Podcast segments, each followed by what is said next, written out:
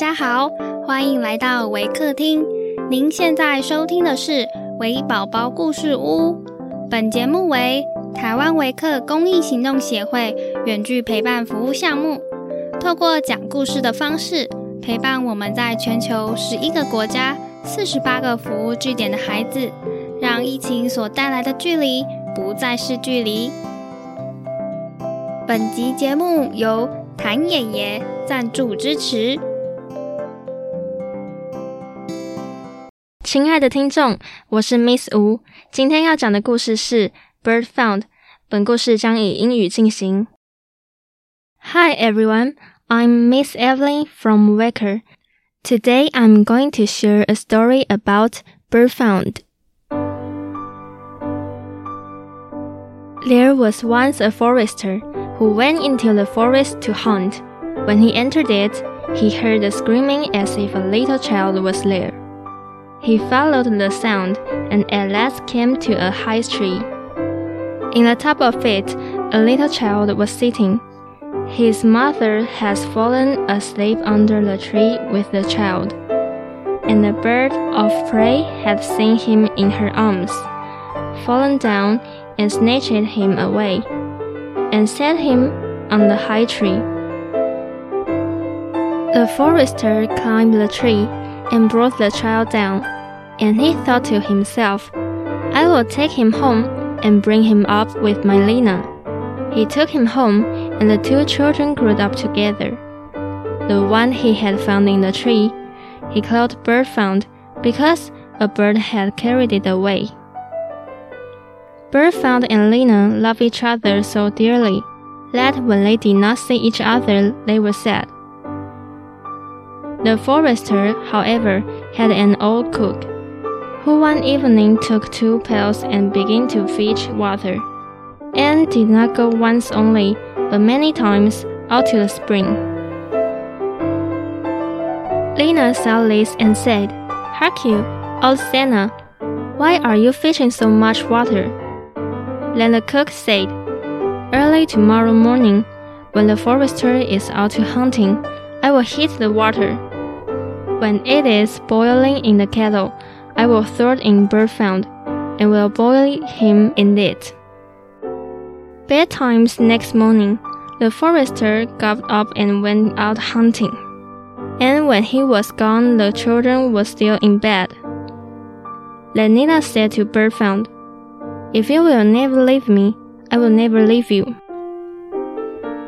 Bird Found said, Neither now nor ever will I leave you.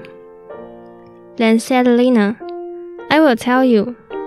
Last night, old Sanna carried so much buckets of water into the house that I asked her why she was doing so. She said that early tomorrow morning, when father was out hunting, she will set on the kettle full of water, throw you into it, and boil you. But we will get up quickly, dress ourselves, and go away together. The two children, therefore, got up, dressed themselves quickly, and went away.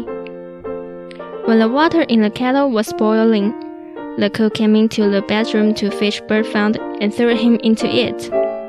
But when she came in, she went to the bed. Both the children were gone. Then she was terribly frightened, and she said to herself, What shall I say now when the forest comes home and says that the children are gone. They must be followed instantly and brought back. Then the cook sent three servants after them, who were to run and overtake the children. The children, however, were sitting outside the forest, and when they saw from afar the three servants running, Lena said to Birdfound, Never leave me, and I will never leave you. Birdfound said, Neither now nor ever. Then said Lena, Do you become a rose tree, and I the rose upon it? When the three servants came to the forest, nothing was there but a rose tree and one rose on it. The children were nowhere. Said they, There is nothing to be done here.